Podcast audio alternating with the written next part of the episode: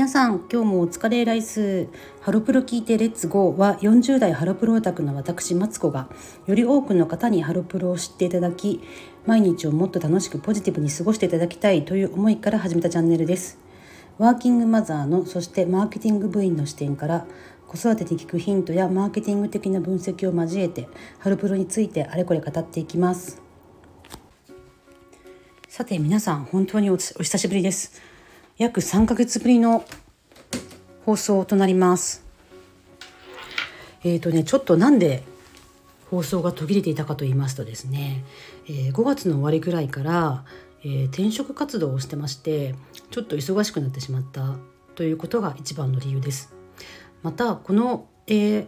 音声配信スタンド FM でしてるんですけれども Apple Podcast や Spotify でも流しているのでちょっとですねこの音声配信のことを仕事のちょっと関係者にも、えー、教えていたのでちょっとねあの転職活動をしていることとかその辺のことを知られたくなかったので、えー、ちょっとお休みしてました。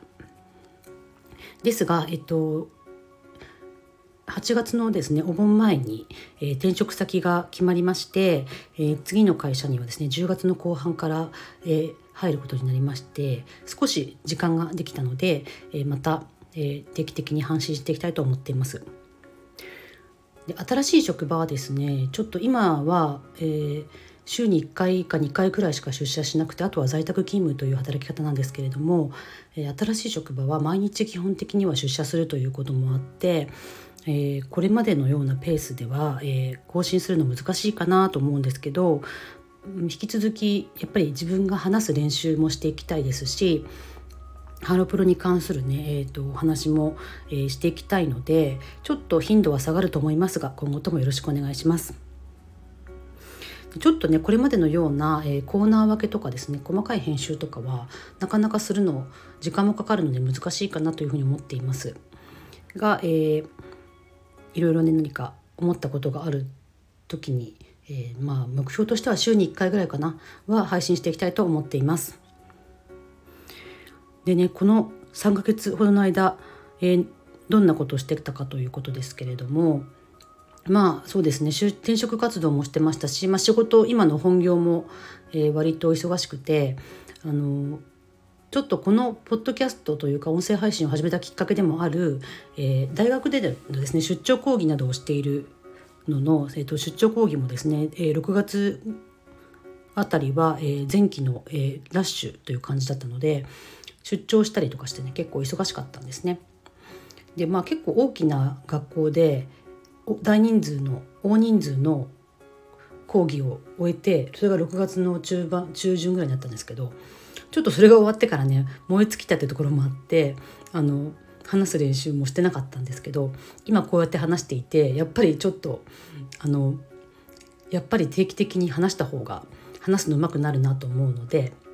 えー、更新していきたいと思ってます。またですねちょっとこれはあのツイッターの、えー、相互フォロワーさんとか、えー、一緒今オンラインコミュニティでご一緒している方限定になりますけれども、えー、URL、えー、限定配信という形で、えー、この、ね、転職活動の話とか最近のですね、えー、ワーキングマザーとしての、まあ、生活とか働き方とか子どもの教育とかなんかそういった、えー、テーマのお話も、えー、していきますのでその辺もよろしくお願いします。あのちょっとそれはねあのポッドキャストなどの方には流さない予定なんですけれども、えー、限定配信の内容が気になるという方はもしよろしければスタイフなどで、えー、レターなどいただければと思います。この3ヶ月間ハロプロ何があったかなって感じですけども多分ですねえっ、ー、とそうですね竹内さんの卒業アンジュルムの竹内さんの卒業というのが一番大きかったかなと思いますね。あとリーダーに上国良さんが就任したっていうのは結構びっくりしましたけど、うん、すごくいいなと私思いますね。はい、やっぱりなんかアンジュルムより今多分上国良さん単独の方があのインスタのフォロワーとかも多いですしあの知られてるかなと思うのであのそういったですね本当に知られてる人を世間に知られてる人をリーダーにするっていうことはねなんか本当にアンジュルムこれからもっと売れて売っていこうっていう事務所の考えも見えるかなというふうに思いました、うん、もっとアンジェルも売れてほしい。そうですね。それからジュースジュースの、えー、上村さんの卒業も発表されました。ね、なんかこれでオリジナルのメンバーがいなくなってしまうんですごく残念ですけど、うん、なんか本当梅村さんとかってこう特に浮き沈みもなくずっとこう安定したペースであのグループに特にスキャンダルとかもなく参加されててああいったスタンスであのリーダーまで、えー、上り詰めてそして歌とかねそういったスキルもかなりアップして、しかもずっとね綺麗なままで、えー、活動を10年以上続けてきたってすごいなというふうに思いますね。なんか上村さんいなくなるのも残念ですけれどもまあそろそろかなというふうに思っていたので、うん、しょうがないのかなという気はしますね。はい私はちょっとねあの夏とかも、うん、忙しかったの。ったり子供と関係の行事とかあの家族での旅行とかもあったりしたので結構あの現場には全然行けてないんですけれども、うん、まあ YouTube とかで見れるものは結構見てますね。はい。あとそうだつんくさんの、えーと「オールソングス・オブ・つんく」というこれまでつんくつんくさんが手がけた、えーと、楽曲に関する解説とか、えー、まだ秘蔵音源とかの CD も入っている本がリリースされたんですリリースされたんですけどまだ買えてないんですけどね買いたいなと思ってます。あと BEYOOOOONDS は秋にビオスパイという、えー、舞台をやるんですけどもこちらもね私はあの秋のあ夏のコンサート行けなかったんですけれどもちょっとこの舞台楽しみなので、えー、チケットは申し込みましたので行けたらなというふうに思っています。はい。といった形でちょっとハロプロ関係はねあのちょっと今すぐこれと言って話したいことなんですけどあ今そうだ。今あの、えー、元アンジュルムの笠原桃奈さんがあのあれなんて読むんですかね？ににに日プ あれなんて読むんですかね？火って書いてプってなんてなんていうふうに訳してものか分かんないんですけどあの韓国のアイドルのオーディション番組に、えーと、出出場して、えー、これから選抜メンバーに選ばれるかっていうところのねオーディションに参加してるということですねこれはまああの卒業当時から韓国アイドルの方に行くんじゃないかっていう噂はあったんですけど本当にねそのきその日が来たということですごい楽しみですね。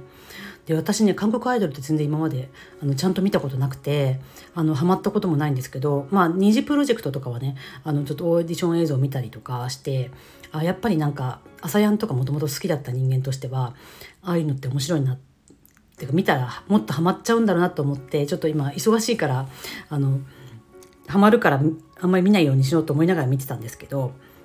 なんでねちょっと今回笠原さん出るってことでこのオーディションはちょっとちゃんとねリアルタイムで追っていきたいなというふうに思っています。うん、これを機に韓国のアイドルとかに興味出るのかな。うん、なんかね韓国のアイドルってね好きな人はすごく好きですよね。でもちろんあのビジュアルのレベルとかパフォーマンスのレベルとか全然日本のアイドルより高いのであの見てたらすごく楽しいんだろうなというふうに思うんですけど、うん、まだ私はねハマったことはないので、まあ、これを機にあのそういった世界に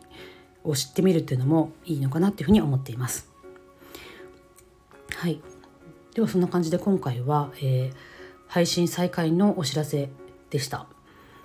でねあのそうですね。だから URL 限定で、えっと、オンラインコミュニティの、えっと、お知り合いとか、まあ、身近な方々にはちょっと、えー、最近のですね、えー、近況とかライフハック的なことをですね、うん、